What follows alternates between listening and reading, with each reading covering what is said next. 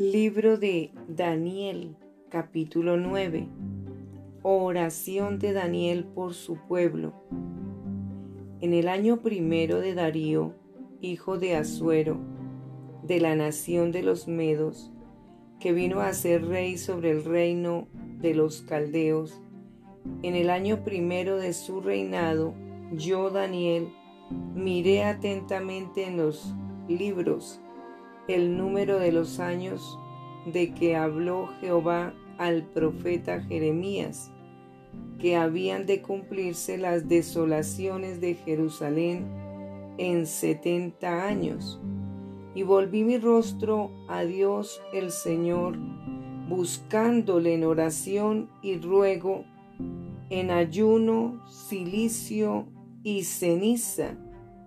Y oré a Jehová mi Dios e hice confesión diciendo, Ahora, Señor Dios grande, digno de ser temido, que guardas el pacto y la misericordia con los que te aman y guardan tus mandamientos. Hemos pecado, hemos cometido iniquidad, hemos hecho impíamente y hemos sido rebeldes y nos hemos apartado de tus mandamientos y de tus ordenanzas. No hemos obedecido a tus siervos los profetas, que en tu nombre hablaron a nuestros reyes, a nuestros príncipes, a nuestros padres y a todo el pueblo de la tierra. Tuya es, Señor, la justicia y nuestra la confusión de rostro como en el día de hoy lleva todo hombre de Judá, los moradores de Jerusalén y todo Israel, los de cerca y los de lejos, en todas las tierras a donde los has echado a causa de su rebelión con que se rebelaron contra ti. Oh Jehová, nuestra es la confusión de rostro de nuestros reyes, de nuestros príncipes y de nuestros padres, porque contra ti pecamos. De Jehová nuestro Dios es el tener misericordia y el perdonar, aunque contra él nos hemos rebelado.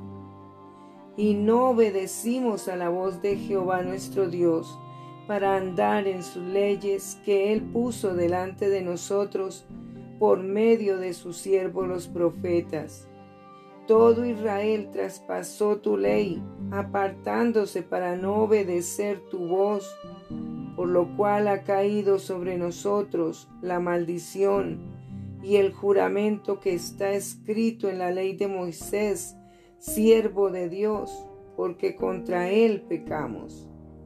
Y él ha cumplido la palabra que habló contra nosotros y contra nuestros jefes que nos gobernaron trayendo sobre nosotros tan grande mal, pues nunca fue hecho debajo del cielo nada semejante a lo que se ha hecho contra Jerusalén. Conforme está escrito en la ley de Moisés, todo este mal vino sobre nosotros, y no hemos implorado el favor de Jehová nuestro Dios para convertirnos de nuestras maldades y entender tu verdad. Por tanto, Jehová veló sobre el mal y lo trajo sobre nosotros. Porque justo es Jehová nuestro Dios en todas sus obras que ha hecho porque no obedecimos a su voz. Ahora pues, Señor Dios nuestro, que sacaste tu pueblo de la tierra de Egipto con mano poderosa y te hiciste renombre cual lo tienes hoy. Hemos pecado, hemos hecho impíamente.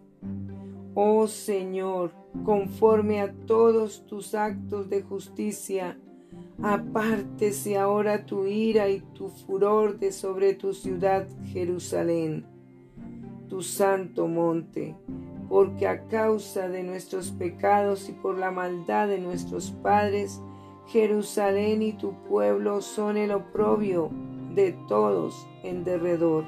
nuestro. Ahora pues, Dios nuestro, oye la oración de tu siervo y sus ruegos, y haz que tu rostro resplandezca sobre tu santuario asolado, por amor del Señor. Inclina, oh Dios mío, tu oído y oye, abre tus ojos y mira nuestras desolaciones y la ciudad sobre la cual es invocada, invocado tu nombre, porque no elevamos nuestros ruegos ante ti confiados en nuestras justicias, sino en tus muchas misericordias. Oye, Señor, oh Señor, perdona, presta oído, Señor, y hazlo, no tardes, por amor de ti mismo. Dios mío, porque tu nombre es invocado sobre tu ciudad y sobre tu pueblo.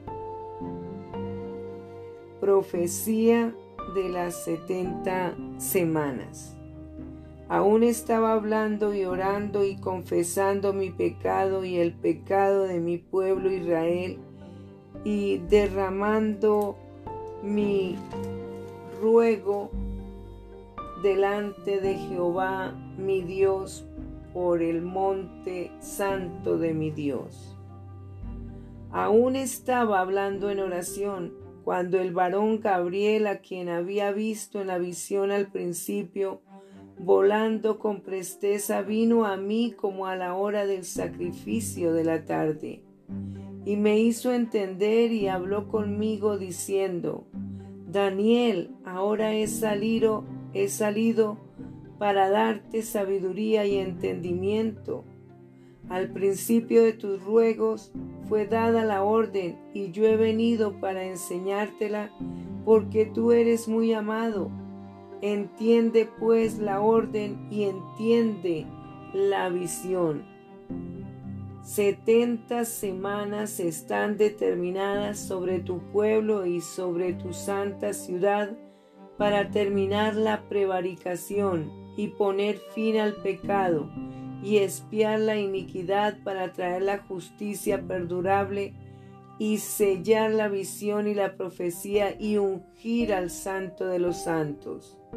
Sabe pues y entiende que desde la salida de la orden para restaurar y edificar a Jerusalén hasta el Mesías, príncipe, habrá siete semanas y setenta y dos semanas se volverá a edificar la plaza y el muro en tiempos angustiosos, y después de las sesenta y dos semanas se quitará la vida al Mesías, mas no por sí, y el pueblo de un príncipe que ha de venir destruirá la ciudad y el santuario, y su fin será como inundación, y hasta el fin de la guerra durarán las devastaciones.